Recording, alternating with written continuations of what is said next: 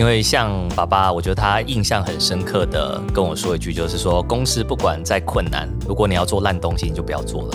对这句话，我觉得到现在来说都印象非常非常深。对我们创业其实是为了追求一个自己的理想的。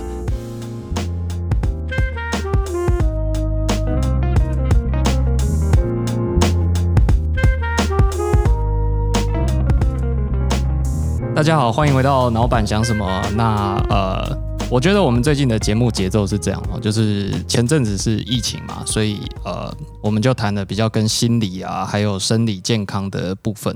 那呃，除了这种比较偏实用性的呃节目之外，我们今天也稍微回到我们节目本来擅长的主轴，就是我们做一个呃老板的访谈。那今天来的。呃，来宾，我我们都觉得非常的特别。第一个是他非常的呃年轻，然后第二个是 John 对他的印象呢非常好。听说这个来宾就是骚扰 John 蛮长一段时间。好，那呃除此之外，呃我们除了来宾本人哦，就是这位老板。来到现场之外，我们连他爸爸也请来了，这是一次比较特别的尝试，因为我们觉得呃他很年轻，那他的呃为人处事呢相当的成熟，而且很呃你你会怎么形容？我觉得算是早熟，早熟，OK，嗯，好，所以我们就很好奇他的这个家庭教育是呃怎么怎么养成的这样子，所以刚好我们也认识他的爸爸啦，所以就也请他爸爸一起来到我们的现场这样子。那在呃。来宾出场之前，我想先请 John 谈一下，说你对就是我们今天来宾的看法。我我的粉砖啊，常常会收到很多骚扰信，各式各样的，有出版社的希望我推荐书啊，然后床垫的啦，打坐垫的啦，哎，好像听起来年龄层就是有一点高的感觉。没错没错，确实我也中年了嘛哈。那当然也不乏蛮多，就是创业上想要跟我讨教说，哎，怎么创业，或者是他他。他遇到什么创业上的瓶颈啊？那那那其中这一个就是呃，今天的来宾叫 Michael，他大概从哇，我不知道你大概从三四三年前可能就有写信给我的吧，我猜。我有点忘了，不过不过中间来来来回回蛮多信件，像是我去演讲的时候，Michael 就说，哎，他他也会想来听演讲，然后那么留个位置给他，还是我说没问题啊，你就来这样，那我那那我就这个印象，所以演讲他就是也是坐在很前排，就是认真在听这样子，好，然后你就看到他的炯炯有神的眼光，就一直在盯着我这样，然后事后就会要求合照也好，还是聊天，然后回来还会跟我说他的感想，那。中间来来回回也会给我们一些像是 podcast 的这个设备的建议。当我们刚开始的时候，我们就有收到 Michael 的来信，他建议我们说，呃，我们的麦克风可以选哪一支比较好这样子。那我就印象很深，因为他说他是在麦台湾 podcast 算是拓荒时期，很早都没有人在用的时候，他已经在尝试了。对。我对他印象就是这个，对，这是我第一个印象。然后，然后这次在一，然后大概在三天前，Michael 就写了一封信给我，文情并茂。对对对，没有在三天前的之前，他就说他然后有募资平台嘛，是募到我记得好像是一千万吧。对，那个是我在去年的一个创业的项目，那主要那也是我的创业的基金的来源，这样。对，我就觉得哇，好厉害。在这么年轻就可以从募到一千万，那时候还不到三十岁嘛，对不对？是，对。然后，然后前几天、三天前，我就有印象说，哇，这还蛮厉害的。因为我知道他老爸很厉害，所以又又觉得好像没有那么的意外这样子。好，但是但是心里面就就埋下这个种子。然后三天前，Michael 又写了一封信，说他录了一个呃，应该说他录了 YouTube 影片，专门。就是只给我看的这样子，没错没错。那影片上面就抬头就写 Dear John 这样子，是。以为要分手了，对对，Dear John Letter 嘛，很老很老很老的笑话，Dear John 的那个是分手信这样子。然后然后然后我就看了，然后我跟我儿子一起看。这影片，大概前面的大概就是会直接说，哎，就是跟 John 聊天，就是哎 John 你好。啊，他就是感觉就好像就是只是专门录给我的，嗯，然后很快两分钟的时间就介绍他所开了这个英文的新型的呃开心补习。班是这个状况是怎么样的的特色？两分钟就解就解决完毕，就是简洁有力。后面呢又会讲到他跟我之间的连接哦，我做了什么品牌呃，跟对台湾啊，或或是对他有什么样的启发这样子。然后我跟我儿子一起看那个影片，我儿子就说：“爸爸，这个 Michael 也太蠢了吧？怎么会录一个 YouTube 影片是只给一个人看的，而不是给更多人看的？这样我就说，儿子，这个才是厉害的。我们觉得我们公司全部的业务人员都要有这样的能力，写这个开发信，录这样的影片。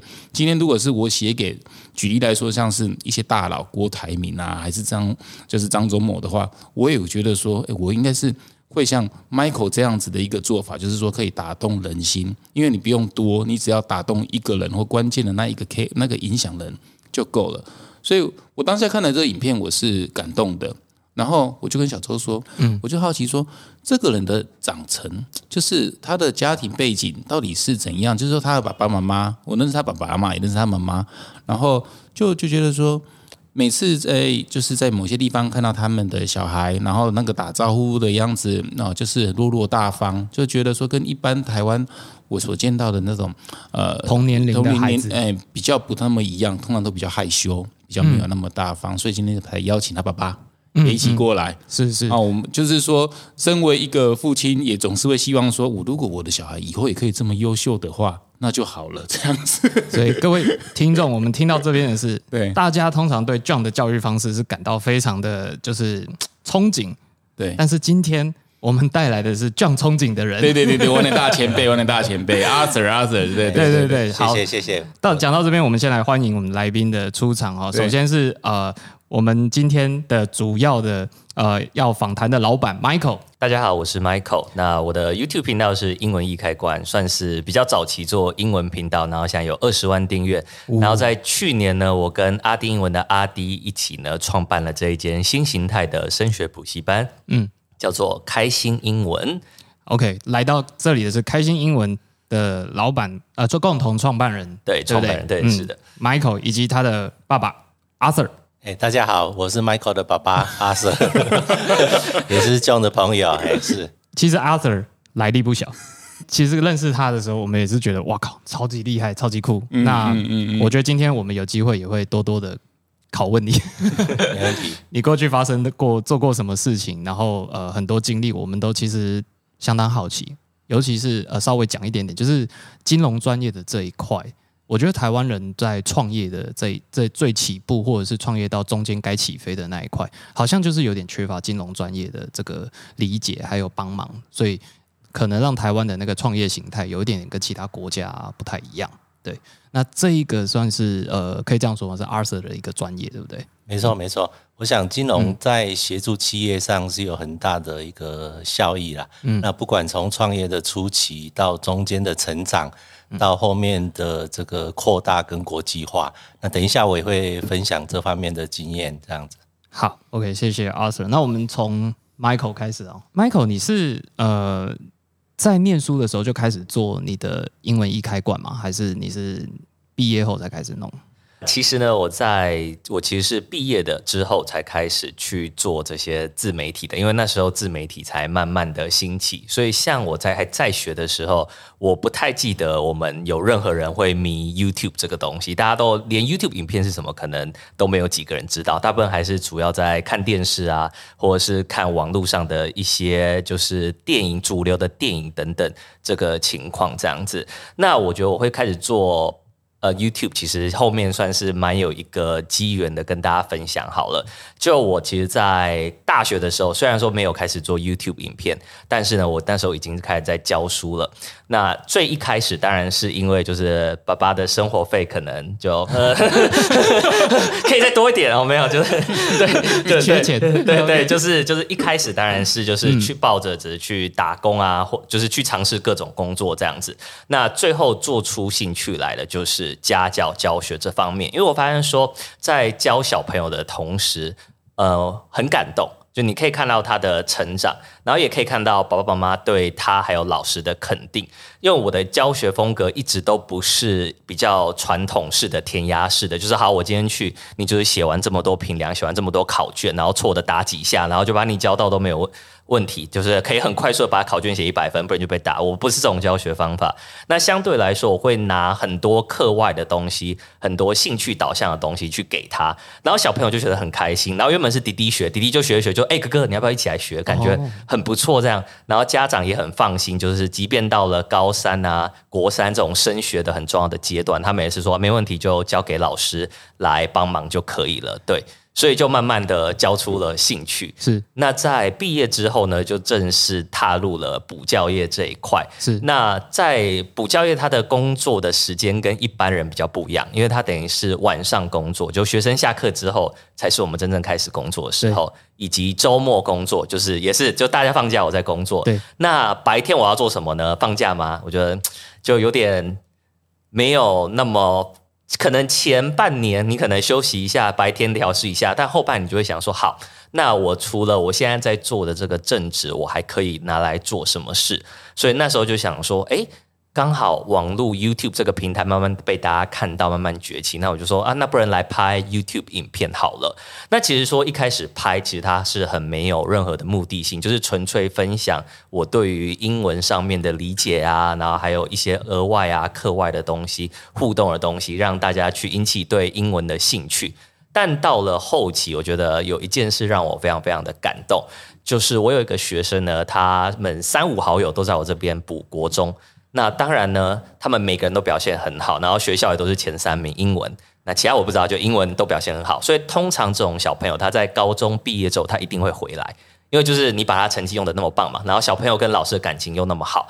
那他们三人组呢，后来就一个人消失了，嗯，对，就不知道为什么，就是就不见了，就是高中之后音讯全无。那另外两个到直到高三毕业都还是我这边教的这样子，对对。然后后来呢，就他就有一次在。呃，YouTube 上面也算是写信，就是留言给我这样子。他就说，呃。就老师，就是我呃，国中毕业之后，其实家里发生了一些状况，嗯，然后不论是经济上啊，或是健康上等等，都有受到影响，所以就不太像一般的小朋友，就是就是每天只需要读书或者是补习就好了这样。那他说他在比如说身体比较不舒服啊，或者是就之余就是状况比较好的时候，那他就会看这个影片去学这样子，所以他说很开心。虽然说不一定能够在补补习班继续见面。但是呢，还是可以透过像是 YouTube 这样的平台，然后去继续学英文，然后然后看到自己以前的老师这样子，所以就觉得哇，就是原来做这一切就是很有意义的。对他不是只是就是教英文而已，而是陪伴大家一起在成长、教学相长的感觉。所以那三个里面没有来的学生，他就是用 YouTube 上面去重新。呃，回到你的补习班的这样的感觉，对，没错，没错，就是一样可以学到很多东西，所以这给你动力，想要继续把那个 YouTube 做下去。是对，因为其实呃，以教学 YouTube 来说，它并没有其他的 YouTube 那么的。那么多人会观看，它比较像是一个订阅心安的感觉。就哇，我有健身房会员了，我一定就 六块肌、胸肌、腹肌都出来。但要我每天去练吗？嗯，可能再考虑一下吧。可能有时间的时候去这样子。对，订阅服务有这一种，嗯，抓到消费者的一个一个心理的痛点吧。就是有订阅这个东西，感觉自己就有在学，但不就跟书一样买回家，但不见得有看。对对对。那你从大学？毕业后就开始呃踏入补教业，然后在补教业的闲暇时光来做这个 YouTube，然后没错，嗯，在做着做着的过程中，你你试着是什么契机让你想说，哎，我的事业好像还可以再更加的规模化？走到现在的这一步，这中间有发生过什么事？好，那中间我觉得影响我很大的就是现在台湾前五名，然后呢，同时是教学最大的 YouTuber 叫做阿迪，阿迪英文的阿迪。那那时候呢，我就是对待人的方式有点一样，就是跟对待 John 一样，就是死缠烂打，就是哇，阿迪那个我有没有可不可以拍合作影片啊？然后他也是很礼貌，他就说，呃，合作影片就是不好意思，可能是我们的订阅数。会比较接近的 YouTuber 会拍这样，所以呢，那时候他好像三十万订阅吧，然后我好像三百订阅吧，对对对对，差很多，对差很多 差很多。然后他也是人非常好，就他没有看我就是只是三百的 YouTuber 就完全不理我或直接封锁掉，而是他也是很细心的跟我解释一下，就是哎 YouTube 它是怎么运作的，嗯，然后他甚至还给我我的影片的 feedback，就帮我看了几部，然后说哎有什么地方可以改，然后或许就会有更多人会懂你想要表达的东西，对。还分析了一下，对对，即便我只是三百的小小的 YouTuber，然后那时候也影片量也是非常非常少。是那结果很巧的是，他隔周嗯他就发布了一则贴文，说他要真实习生来帮他做处理 YouTube 的事情。OK，对，然后那时候我就自告奋勇，我就马上去应征，然后履历啊、影片啊什么都准备好投过去。然后他说：“呃，不好意思，那个实习生我比较想要找的是年轻人，你你你已经毕业了。”我说：“不要不要这样嘛，对不对？然后我还是很想要学啊，对啊，活到老学到老，拜托让我去嘛。”然后他的实习是在台北这样子，那我说没关系，你不用帮我出任何的钱，就拜托让我去就好了。然后他说：“好了，那不然你就你就来吧，对啊，你就跟着在旁你那时候。”在哪里？我那时候已经在高雄教书了。你已经回高雄，对就是念完书回高雄，对对对，已经是在高雄，等于是在补教教书了。然后为了这件事要去当阿弟的实习生，你就再搬去台北。没有，我就是白天去台北，然后晚上再回来高雄这样子，然后周末再回来高雄教。对，所以就是去当实习生这样。那实习之后呢，就发就就大也培养了非常非常好的感情，这样，因为我等于算是所谓的高年级实习生，所以 对，所以所以会跟 一般的，我觉得实习生上，不论心态好也好啊，嗯。各式方面也好，会不太一样，比较像是亦师亦友的感觉，对而不会就是感觉就是只有师徒或是老板跟员工之间这样子。那当然，我们就也一直这样子，一直很有默契下去，因为我们的理念其实都非常非常的相近。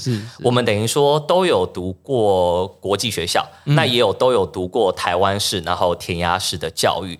那我们觉得说，就是嗯我们应该要结合两边很好的地方，把它合在一起，而不用一直去单一追求，就是说啊，就是只能填鸭式啊啊，或或者是就是只能怎么样的这种学习。是对，所以我们才打算要把这种比较兴趣导向的课程，然后把它带来带回台湾，然后一起想办法让更多人真的去喜欢英文这个东西。然后呢，嗯嗯附加价值就是成绩基本上一定会很好，很不错。对啊。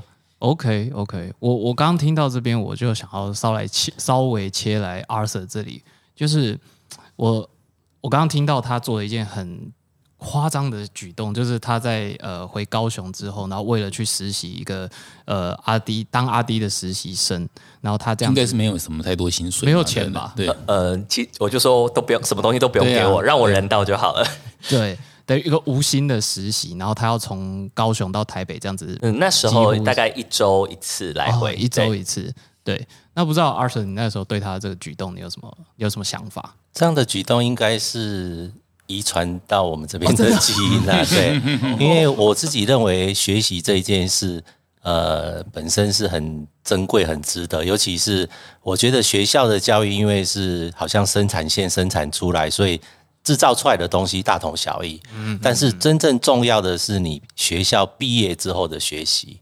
那这个学习曲线每一个人都不一样，那这个也会让你的不管在工作生活上会不会很成功，会不会很美满，或者各方面会有很大的关系。所以我自己也觉得学习是无价的。那为了这个学习，可以到这个全世界任何一个地方花多少学费都值得。那我觉得他们也有受到这样的影响。这个理念跟一般我们这句话比较不好意思，就是在您这个年年龄层的家长，好像比较不会有这样的想法，对不对？就是会以功利，通常都是以功利为目的的去去看学习这件事情。可是就你的看法，我刚刚就听到一个很不一样，就是好像离开学校之后要学习也是 OK 的事情嘛。然后为了追求学到某个有价值的东西，中间所支付的代价，哪哪怕是呃北高的来回啦，然后或者是无薪的实习啊，你都觉得这个是很正常的事情。对我也可以举我自己做例子哦。我在美林证，我第一份工作是在美林证券，那刚好工作满十年。嗯但其实，在满十年之前，我就觉得我要离开金融业，因为我第一份工作就在美林证券，那也做得很成功，收入也很高，那也学习到很多东西。但是我总觉得人生好像有什么不足，所以那时候我决定要创业。那中间在离开美林证券之前，我那时候是在新加坡的美林工作。嗯嗯，那我中间有一整年的时间，我参加了一个那个资讯工程师的这个这个学习的课程。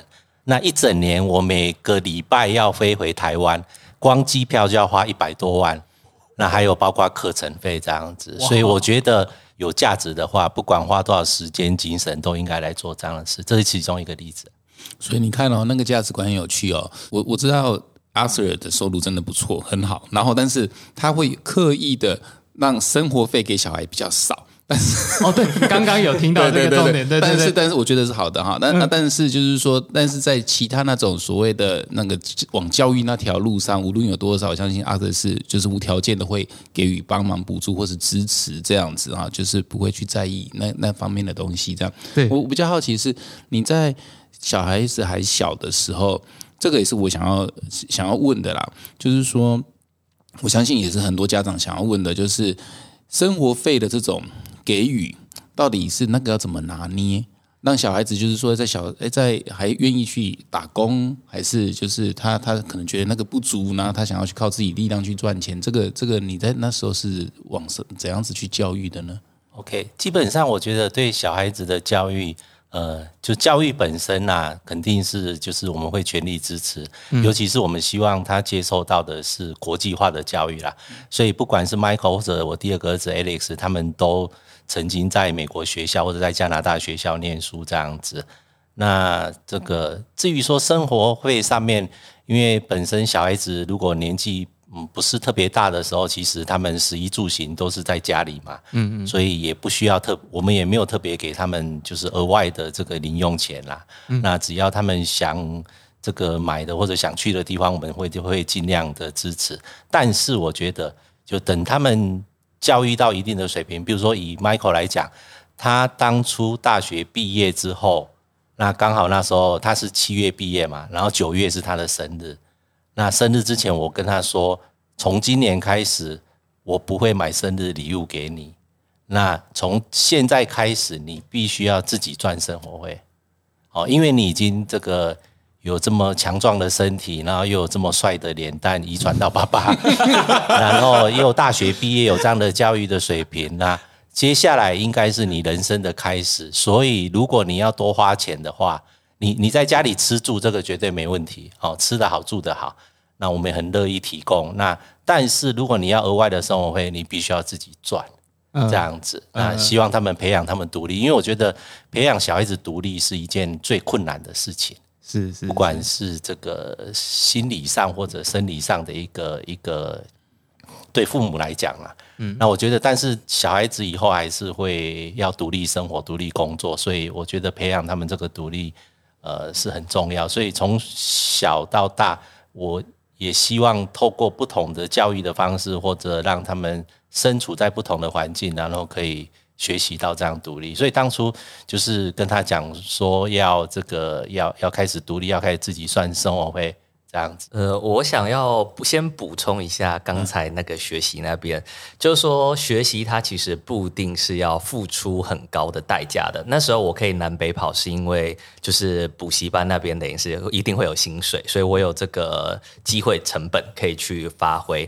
但是我在当兵的时候，那个时候其实非常非常穷，因为就像我爸爸刚才说，他大学后就一毛就不给我了。对，那当兵的时候就是大跟大家一样嘛，就是领六千块到一万块这样子。那这个时候要怎么学习呢？你不可能搭高铁啊，一次就是搭一次来回，可能就一个月就没有钱了。没错，所以这那个时候，那时候我印象非常非常深刻。那时候呢。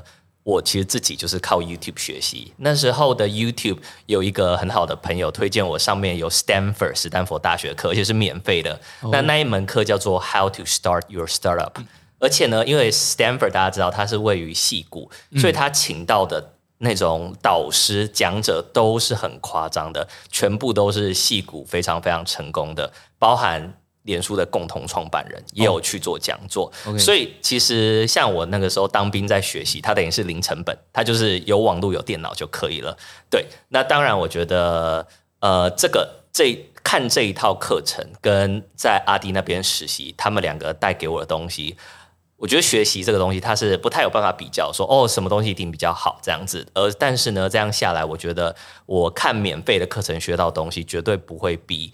付费或者是花很多成本需要东西少，那最重要就是我觉得就是你必须要一直觉得说我还有很多不足之处，那我还想要再多去学习。那之所以可以这样，我觉得要谢谢爸爸是就是语言能力这方面，对，因为等于说有爸爸有给我这个语言能力，那所以我可以就是看很多国外啊免费的资源，这样然后持续不断的学习你有谢谢他不给你零用钱这些啊，也也很谢谢，也很谢谢他，也很谢谢他。刚开始他不太能接受，他等大概两三个月都不去工作，然后等说，哎，我他他觉得我应该会心软，还是会给他钱这样子。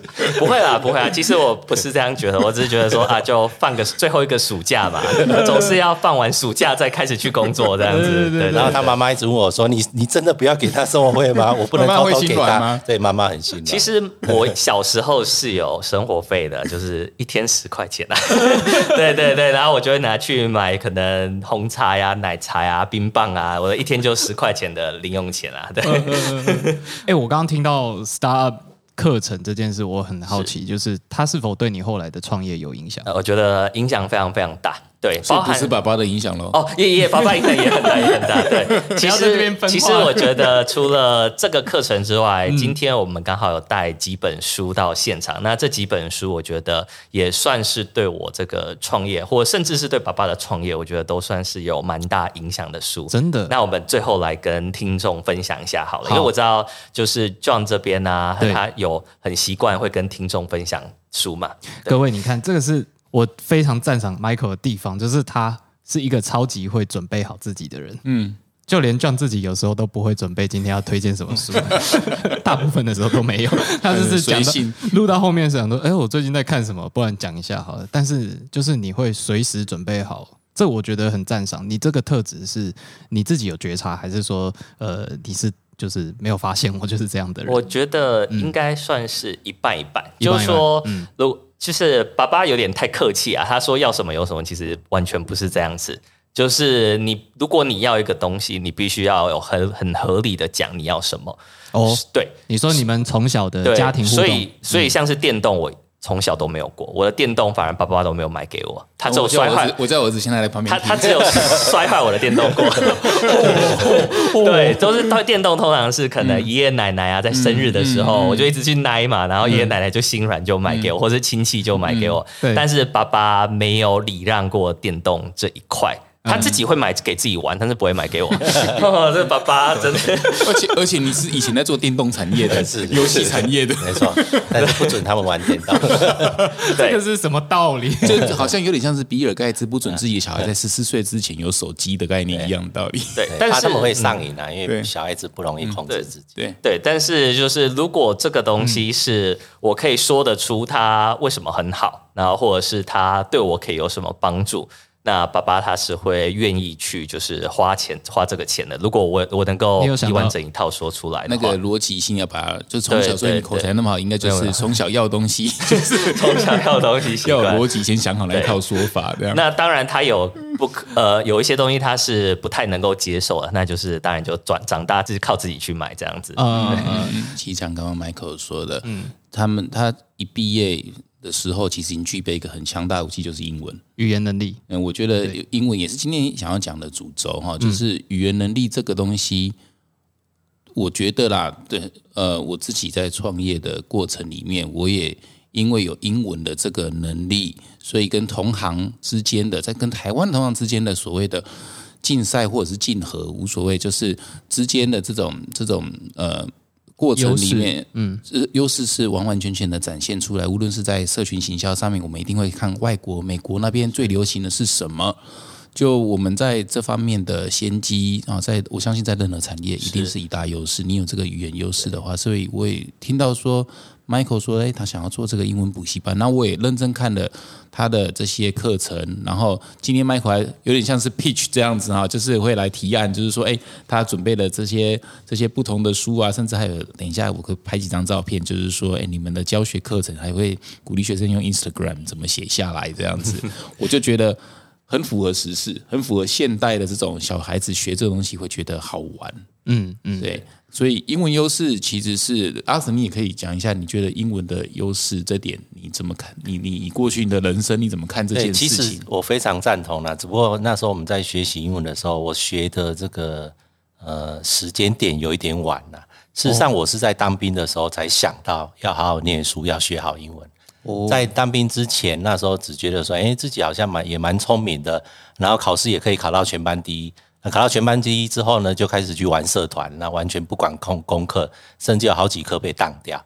那直到在服兵役的时候呢，刚好有一个这个服兵役的同事，他他他在他在念托福，他想到国外念书。嗯，那那时候刚好有新闻，就是我们新的五院院长，结果每一个都博士毕业。嗯嗯，那时候我当下我就想说，哎，那我现在才是一个一个普通大学毕业，那英文也不怎么样，那学历这么差，那以后这个。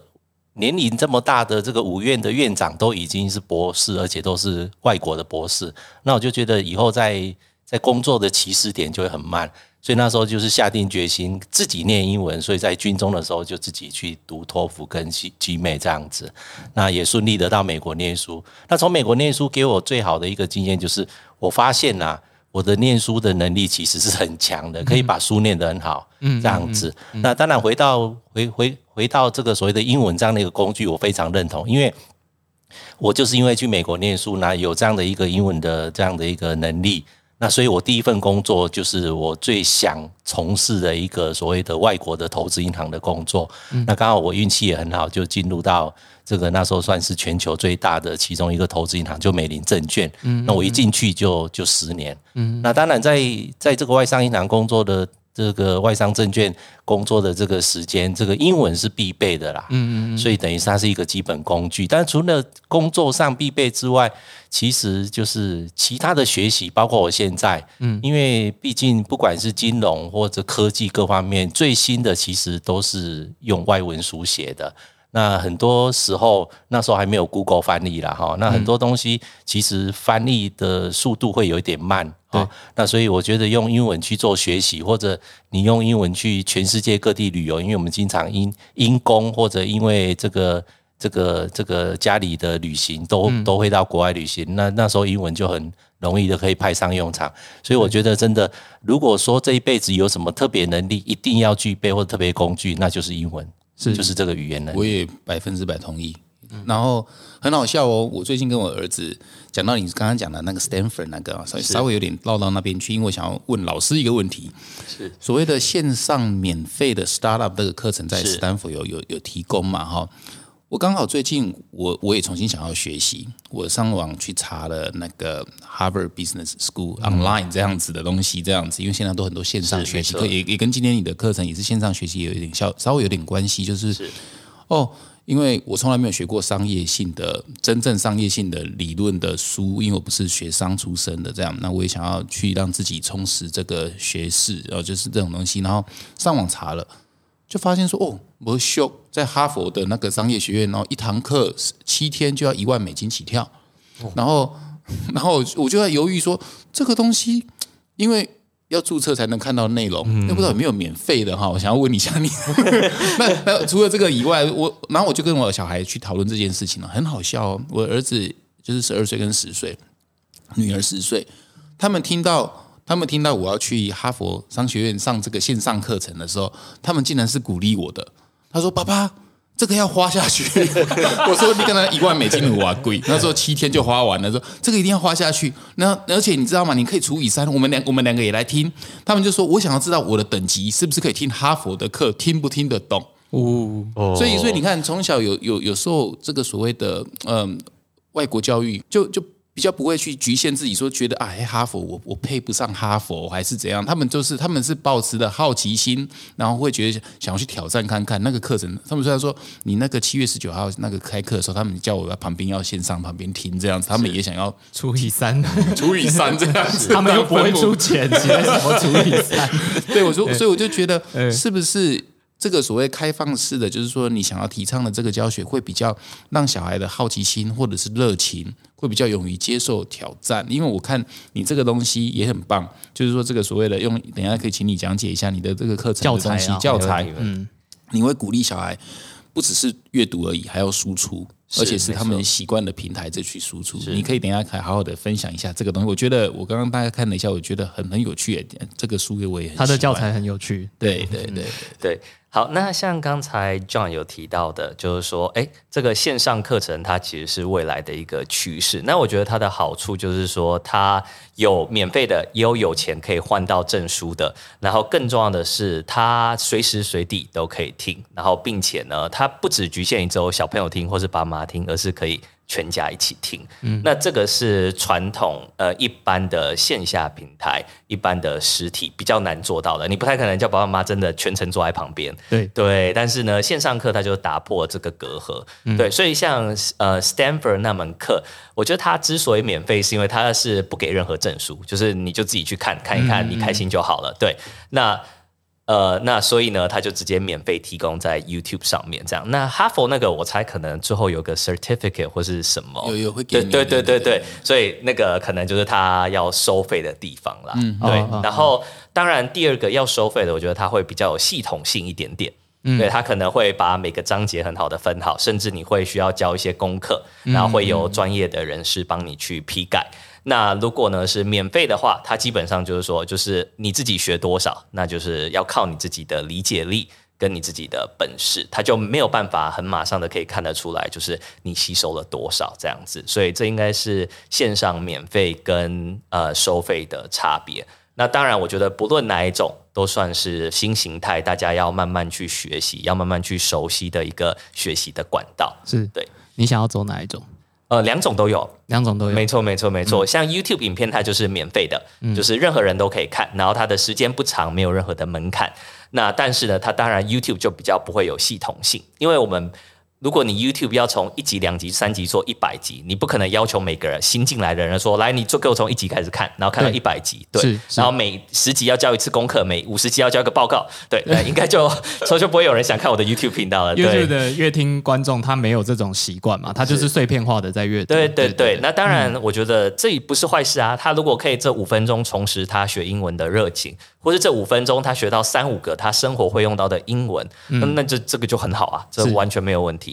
那付费另外一种当然它就是非常非常有系统化的，会根据他的程度啊、年龄啊、学校需要的东西，然后不同呃不同年纪他的心智能年龄不同，也会给他不同的概念跟不同额外课外的教材这样子。呃，你的线上化教学也是会有一个有系统，然后整个上完它会有一个证书吗？还是呃，它是非常非常有系统的，它基本上。就是课内，它会分三个区块，是课内重点、课外阅读跟口说训练。那课内重点，它就是配合学校的进度，这样。对对。那因为我们就想说，绝对不是只有就是兴兴趣就好，当然它也是要符合爸爸妈妈一个最基本的期待，就是他能够成绩达到他们新的要求，这样子。对对。那课外阅读呢，就是按呃，像刚才说的，我们会按照他不同时期啊，要学会不同的东西。比如说国高中，他就会接触社群网络了嘛，所以要让他知道说，社群网络可以拿来做什么事。比如说可以拿来去推行一个去 promote 一个你认同的概念，比如说平等。嗯，对不对？男女平权，对这个是每个人都可以做，但同时你要去避免掉像是网络霸凌，嗯，这些东西，对，那所以会根据他们不同的年龄层去跟他们分享不同可以做的事情，这样子。我觉得这个就是跟台湾教育最大的差别。以前我们就只是单背单字或者背文法，可是没有所谓的。那个价值观的灌输进去，是刚才讲的平权啦，哈，或者是环保啦，是是，这些这是我我发现在新形态的教学里面会会有意识的，然后。灌输在就是呃对学生里面就是说哦像现在就是我小孩就会说不能吃鱼翅啊 这种东西这样子，或是种族歧视，他们的敏感度比我们这一辈人高很多。对对对对，性别歧视也是对对，所以我觉得这也是现在的教育其实要注重的这个东西这样子。那我我我们对事业总是很好奇，就是在这个节目上，对于呃来上节目的老板，我们都会想要了解说你怎么看你的事业比别人更厉害的地方。对，好，那我们就从 John 开始有问到，就是说，哎，我们到底是怎么样创业的？然后彼此知不知道，就是哎，就是要创业这件事情，好了，嗯嗯，对，以及爸爸会给什么样的建议？你的钱要烧多久呢？还是还有金融上面的建议？对啊，对，这边基本上我可以先回答，因为我自己有一次非常惨痛的失败的创业经验，哦，就是我在美林工作十年之后，那。我跑到上海去创业，而且我创的行业是网络业，并不是我专长的这个金融业。是，所以我。大概亏了两亿多，然后变成身无分文的回到台湾来。所以我第一次的创业，呃，是惨惨痛的失败，但是我自己觉得这个是人生的一大进步啦。对啊，但是当 Michael 有提到要创业的时候，基本上我是持反对的真的这个态度。你一开始反对？对，一定要反对。为什么？为什么？因为这个创业家一定要两个这个心理的准备。第一个，你准备倒闭跟破产了啊，因为十家公司只有一家新创公司会成功，哎，所以它这个成功的几率其实很小。数据上来看，就是对对。再加上如果说你希望这个成功的这个这个你希望达到的这成功的门槛更高，就像我当初。这个离开金融业去上海创业，其实我是想在美国上市挂牌。嗯，那这个门槛高更高，因为这个大概只有一万家，只有一家而已。嗯嗯嗯，啊，所以你看万分之一啊，那这两个门槛其实都不容易达到。这第一个，第一个是存活嘛，然后对，就是生生存不容对对对。那所以大部分的公新创公司其实都会倒闭，都会破产的啊。那第二个，这个这个心理准备就是你准备当这个无期徒刑了啊，因为当你创业之后。你无时无刻无地会想着怎么去经营你的公司，怎么让它更好？对对，那这个是一个无形的心理枷锁。嗯，那这个负担其实很大的。嗯那这个负担不仅对自己很大，对家人也很大。嗯，所以我太太，那也就是 Michael 的妈妈，她是我们全家最反对我们两个人创业。本来就一个人创业，本来家里只有一个董事长，后来变两个董事长，她有一点，她很非常受不了。她说：“哇，为你们两个操心，然后看你们两个。”没夜没日这样的努力，啊，刚开始努力也不见得会有成果。对，所以他他觉得很心心心疼我们两个啦，嗯嗯啊啊，当然老公跟儿子可能没有像以前收入那么多这样子，工作收入那也会觉得说，哎，这个收入怎么这么忽上忽下这样子？因为哦不像以前的工作这么好。是是是，因为我跟 Michael 我们运气都蛮好，就我们的第一个工作都是我们自己的兴趣。我第一个工作在金融业，那他第一个工作在在教业，在补教业，是那都是我们的兴趣跟专长。对，那我们也因为把它做得很好，所以我们收入都还算还蛮好的。对，那也。也也因为有这样的一个收入，我们变成我们的第一桶金，其实都是靠自己存出来的，然后自己去做创业。那基本上因为这样的关系，因为存活率很低，那因为这个这个心理的负担很大，所以基本上我我是不鼓励或者基本上我是反对。呃，不只是家人呐，任何人创业，我觉得要三思而后行。对对，Michael，那你当时怎么说？呃，我觉得创业这个东西。呃，等于说你下定决心，你其实是在追求一个理想，对，因为像爸爸，我觉得他印象很深刻的跟我说一句，就是说公司不管再困难，如果你要做烂东西，你就不要做了。对这句话，我觉得到现在来说都印象非常非常深。对我们创业其实是为了追求一个自己的理想的。那如果你把它金钱化，说实在要赚钱，就是有很多旁门左道嘛，对不对？但是如果你要创业，那个它不是。赚钱的问题，它是你的理想，还有你的品牌，你想要把它做到什么高度？嗯，对，所以像我们这边理想就是说，就是希望我们可以把一些国外兴趣导向的东西，把它带回来台湾，然后让更多小朋友在填鸭式或者学校课业之余，他也可以去接触这些东西，这样子。对，所以呢，就是如果我们要品熟这个，比如说啊，如果我们要变成全填鸭式的，那那就即便它就算可以获利很高。那我们也不需要去做这个东西。那第二个，我觉得就是品牌，像我们的开心英文的心，其实是非常非常特别的。它的心不是心情的心，心脏的心，它的心是新旧的心。嗯，那为什么会取这个名字叫做开心英文呢？第一个，我们第一个开，我们希望小朋友他是很开心的去学习英文的。嗯然后第二个心，是因为我们希望用英文。他可以看到新的世界，可以开创他属于自己的新未来。就像我们用英文这个工具，我们可以，我可以在当兵的时候免费学很多东西，嗯，然后可以之后用它创立 YouTube 频道，然后一般的大部分的人，他可以用它学习他业内最最新的知识、最新的资讯。对对，所以这个就是等于说创业这两个是一定的，像。呃，无期徒刑那个很深刻。我们补习班一个学期是公休两个礼拜，每一次公休，我都跟自己说，下一次我真的要休息，我真的不能再工作了。然后刚好我们上礼拜公休，然后我七天都去上班，七天都在工作。对，就是每天妈妈说啊，你不是休息了，怎么又要出去？妈妈又很又开始 又生气了，你不是休假了吗？怎么每天又在说 我们没有忙，还是要事情要做？对，还是有事情要规划，还是有想到事情要把它完成这样子。对，对，包含我们的课程的那个募资案都是上礼拜就是启动的。对，所以等于说。就是真的，你必须三百六十五天几乎都投入在里面这样子，然后成功呢？我觉得这个东西就是它就是天时地利人和，对。那当然呢，我们把我们能够做的做好，然后去实现自己的理想。那其他的，当然我觉得有不是都能够自己掌握在自己的手中的啦。嗯，所以你认为开心英文它的一个特色，或者说它的优势是它是兴趣。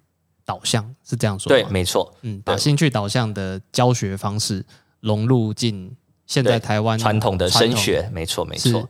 那你觉得这一块它会有障碍吗？它会对你来说，你这个事业，你你你现在找到了这一个算是模式吧？然后开心英文它独特的，比较跟其他补教业比。比起来有区隔的地方，那他会不会在实际投入市场的时候遇到什么障碍？是，你就是要想办法说服家长说，就是哎，成绩不是只要一直填鸭式成绩好就好，嗯，因为我们看过很多例子是。像我的朋友来说好了，嗯，他们大学考的成绩都非常非常不错。呃，跟大家说一下，其实我在国呃高中的时候我就回来台湾读书了，这样子。对，那在大他们呢的成绩大概都是全台湾百分之十的。那当然，他但是呢，他们。要讲英文的时候，没有人敢讲，很多是这样的，大概有一半都是这种例子。啊，那你会想说，他们不是都已经考了全台湾百分之前十了吗？对，对啊，那为什么不敢用呢？他说啊，我就是背单字、写文法、写题目而已啊，我我不敢讲啊，我也不知道怎么用啊，对啊，对，所以我觉得这个现象是我周遭看到一个蛮恐怖的。对对，就是你明明那么投入，而且呢，你就是成绩那么好，但是结果要用的时候却不敢用，却没有办法用出来。是，所以我们希望说可以呢，啊，就是改变这个现象。除了兴趣之外，你希望他们真的用得出来，对对？当然，当然，真的用得出来。嗯，然后呢，所以一开始阻碍就是会遇到就是。有比较成绩导向的家长或是氛围在这样子，他们就是期待说，不管怎样，我小孩送过来你这边，你就是让他都考到一百分。对，那方法怎么样无所谓，用填鸭式的也没有关系。他们也不在乎他们是不是真的会用。对，就是只要目前你让我现在看到这个科目成绩好就好了，其他再说。对，那当然，我觉得透过启发兴趣，它这个东西是很恐怖的。嗯，一个小朋友有兴趣之后，嗯，你阻止不了他。哦。对，OK，他们，嗯，我非常好奇，就是为什么你觉得这件事很重要，要能够用，然后要能够呃结合兴趣这件事情为什么很重要？你似乎要给我答案。是，呃，因为我自己就觉得，就是从英文这个东西上面得到很多啦，对，可以用它看课程啊，然后等等这样子，所以我希望说更多人也可以因为有英文这个工具，那他能够呢去做他自己想做的事。嗯，对，比如说举个例好了，比如说 John 来说好了，他想要带着 T T N 的面膜去征服法国，去征服美国，去征服全世界。对对，但如果你没有这个外文能力，你可能就即便你有这个梦想，然后你的呃产品真的品质非常非常好，然后也有受到很多认可，但是呢，这边就会等于说没有办法去走到自己想要走的地方。你有学生因为兴趣被你启发了之后，就开始。对英文着魔哦，非常非常恐怖哦。第一种是他们呢，等于是一开始他们非常非常的不喜欢英文，对，然后。连带呢，英文成绩很差。对，那之后他们学完英文之后，有那种从三四十分进步到九十分的，还有从英文不及格，然后他现在在读台大外文系。哦，嗯，对。然后这个只是成绩的附加价值。那更重要的是，很多人他们都跟我们说，就是说，哦，我我们真的就是用英文看到了更大的世界，然后去可以做更多想做的事。包含很多同学，他其实是想要走设计。那一般设计都是走高职体系嘛，人家就想说高职体系，你就是把你的专业做好就好了。嗯，对，你的学科像是什么国英数那种不太重要，嗯就是但是呢，因为他们英文能力好，他们可以去报名，比如说像是国际的奖项，嗯对，然后他们在做他们实做课的时候，他也可以先找国外的资讯去参考、去阅读，那他就会做的比他的同才好非常非常多。嗯我我我补充啊，我现在正在看那个 Michael 今天带来的这些教材。教材。你刚刚有一句话，我让我我有打中我，就是说看到更广的世界啊。他这里拿了六张教材，然后等一下我会拍上去放到我们的 Facebook 啊，给大家看这样子。其中一个教材就是说，台湾大家都只知道 Food Panda 跟 Uber Eats，没错，是可是其实这两个服务的东西其实是差不多，有点像是彼此在竞争的，我看不出差别性啊。说实在的，但是外国就有不同的东西了，有什么 Freshly 啊、Vistro 啊，它它的食物就是会不一样这样啊。有的甚至还做 Low Carb 或 Keto 这种这种呃低比较健康的、比较健康的食品这样子啊，卡路里有帮你控制好的。他我觉得这最有趣的是，你可以小孩如果在看这个东西，不只是小孩，连大人在看这个东西，就觉得啊，原来外国有这样子的产品、这样的服务、这样的 App 是台湾没有的。光是看这个东西，可能就会有产生创业的想法了，你知道吗？我在看这个就觉得，哎，为什么台湾没有做这个东西？那台湾是不是外国走的比较前面？台湾其实就可以用这个，我们也可以试看看，为什么台湾不能创？那我觉得最好玩的是最下面他会给一个功课，这个功课是，哎。就是问学生过去三天你吃最好的食物跟最差的食物是什么啊？营养价值啊还是怎样？那小孩就会去回想，会去思考说自己所吃的食物有点像我们上一期讲的营养学这个东西这样。这是其中一个哦。那 Michael 所，我觉得刚刚 Michael 所说的兴趣导向的这个东西啊，它可以开创很多的创意啊，然后有运动，哎，不是运动，哎，对，也有运动，也有运动，也有环境的。对，那运动就会想说，像是 Naomi Osaka 或者是那个 Hamilton 就会讲说 Black Lives Matter 啊，他们会去倡导这个东西，而不只是讲出他。他们说，他们最厉害运动员不只是运动本身而已，而是他有那个理念这样子。那那你读了这个东西，你如何在 Instagram 上面写出？这是老师教我的功课，所以你写出这个东西，你看了这个感想是什么？所以不只是只有输呃输入，还有输出。啊，我我觉得，我觉得这个教材啊，其中一个刚好就是我昨天很感动的一个东西，很很刚好，他带来那个最后星十四堂星期二的课啊，Tuesdays with Morris。我昨天呢，我给我儿子一个一个功课说，他一直在抱怨暑假无聊，就说好，你就把这本书看完吧。嗯，结果他就一天就真的看完了，我很讶异，说怎么一天看得完？那快两百页。他就说他真的看完了，然后我就考他考不倒，还真的就看完。然后他说他看到后面还感动到差点哭出来。然后我就觉得你们的教材里面还会提供这样子的一种阅读的这个东西，而且你们选书真的选的很不错，因为它是英文用字简单，嗯，但是它的智慧含量是很高的，而且这样子。情感是很深刻的。对对对对，所以所以我觉得我看这个教材的准备上其实是丰富多元的，这个就是我们的课外阅读，就希望说他们不是只有局限在学校的单字文法，然后而是他可以去呃用课外的部分去看到更大的世界。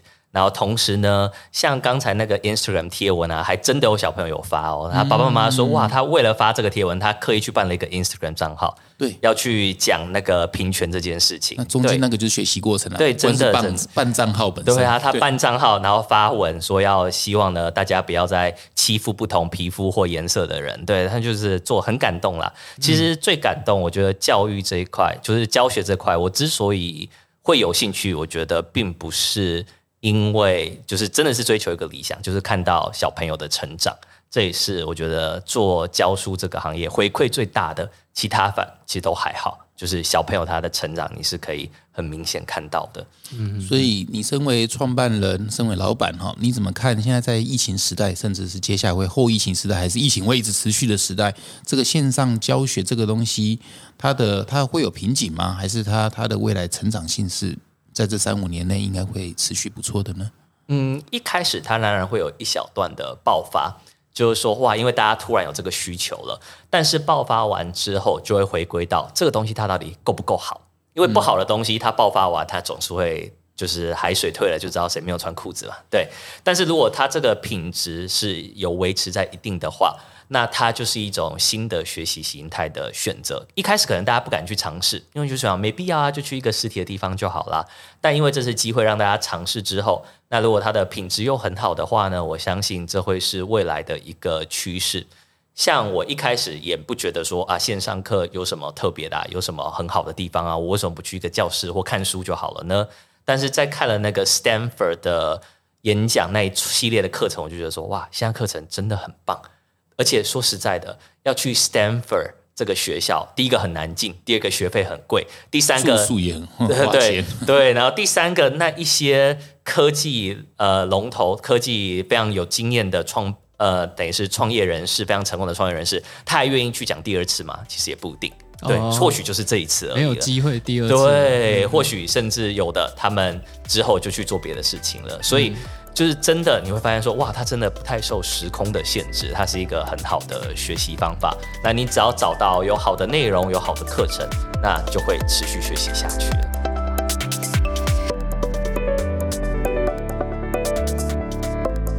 后面还有我们回答听众的问题，不要错过，听到最后。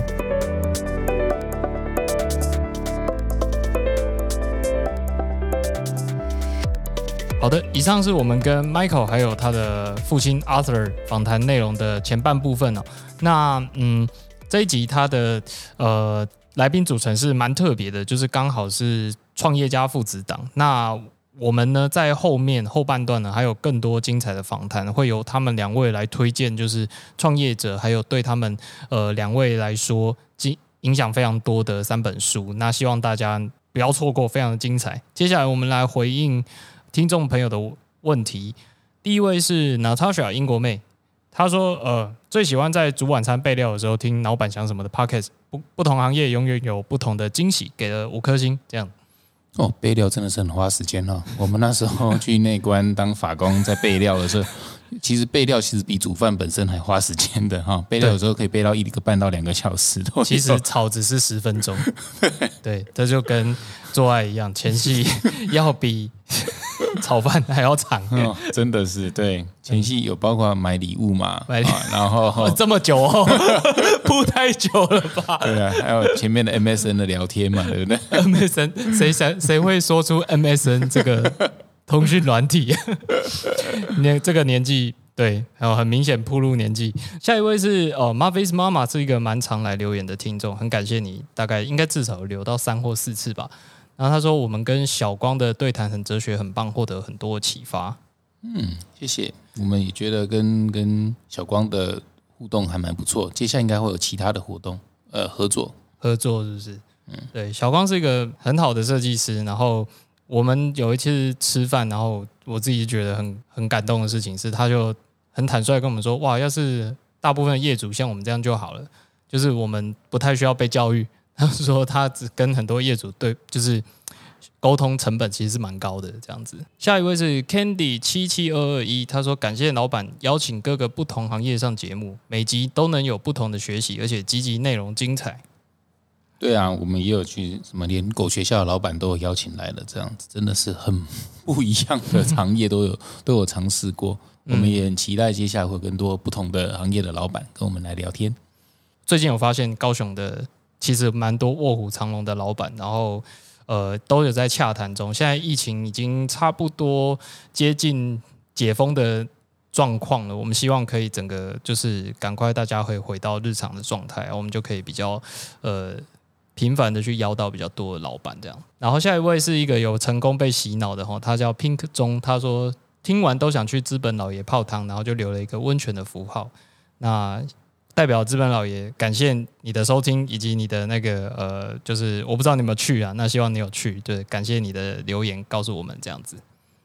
下一位是呃 T W 零七零四哦，他说在姐姐推荐下开始收听这节目，突然发现真实相见恨晚，如此好的节目我居然这么晚才发现，希望老板可以一直做下去，让我可以一直吸收老板的精华。OK，也谢谢你给我们这样的鼓励，你有越多这样子的鼓励，就是让我们继续做下去的那个主要动力哦。对，那呃，你姐姐推荐你嘛，那你可以再推荐给你的同学，嗯，因为我发现这是一个很好的那个这叫什么传播链，传播下去，对，而且那个显然就是用这个节目可以当做一个筛选器啊，如果他也喜欢，他跟你一样喜欢，然后表示这是一个非常品质非常好的人，你就要把握这个人，嗯，对。您频率差不多，对，频率差不多，嗯，或者是诶、可以推荐老公听看看。对对对，呃，下一位是 Coco Coco Coco，好五个 Co，他说朋友推荐亲子观念而来的，默默变成从第一集开始慢慢听，哇哦，你从第一集开始听，那真的前面十集辛苦你了，因为前面的音质真的不是很好。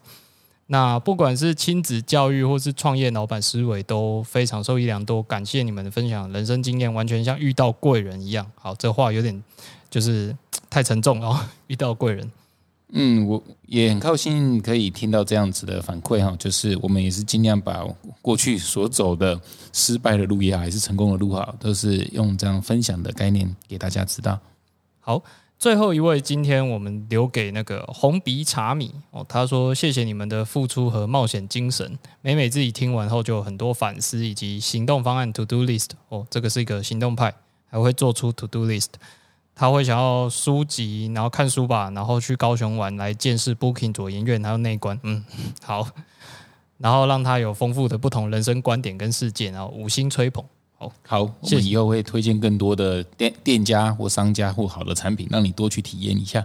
嗯嗯，呃，谢谢以上跟我们留言互动的观众。那你也想要加入我们的呃，在这个正式节目后面的 Q&A 的话，欢迎你随时来我们 Apple Podcast。留下你的五星好评。